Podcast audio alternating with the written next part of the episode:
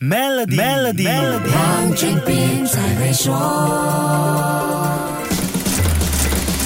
你好，我是黄俊斌。我们常用住豪宅、开名车来形容富贵和财富。众多代表身份地位的名车品牌当中，必定少不了 Rolls-Royce 劳斯莱斯这个百年品牌。走过一个世纪，这个源自英国的汽车奢侈品牌也面对老化问题。传统品牌形象和认知，像大房车、标配司机，代表了皇室贵族、名流富豪等，在互联网科技的新经济时代，渐渐失去了对富豪圈的品牌吸引力。二零一零年出任 CEO 的 t o s t e n Muller o t v e r s 意识到这一点，重新为这个品牌注入新活力，让劳斯莱斯从一个老去的品牌变成年轻企业家、演员、歌手、体育明星等追捧的奢侈品牌。他用了十四年时间为劳斯莱斯注入新元素，把年销售量翻了六倍，从二零一零年的一千辆提升到去年的六千辆。在疫情高峰的二零二一年，各大名车品牌都大卖，劳斯莱斯也不例外。那一年，劳斯莱斯全球卖了五千千五百。八十六辆，创下一百一十七年历史最高销售记录。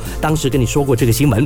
Muller o d v e r s 对媒体表示，消费者看到身边朋友因为疫情去世，感叹生命短暂，这样的思维情绪刺激了这个汽车奢侈品牌的销量。去年，劳斯莱斯再度刷新纪录，在全球五十个国家卖出了六千零二十一辆汽车，这是这家汽车公司一百一十八年历史以来第一次在十二个月内销售量突破六千辆，推动劳斯莱斯取得这些。骄人成绩的 CEO，现年六十三岁的 Muller o d v e r s 将在今年十二月一号正式退休。劳斯莱斯也将进入新的领导篇章，而他的改革方案必定将会成为企业转型的其中一个重要参考案例。这位功勋 CEO 究竟做了什么，为一个世纪老品牌注入新生命呢？下一集跟你说一说。守住 Melody，黄俊斌才会说。黄俊斌才会说。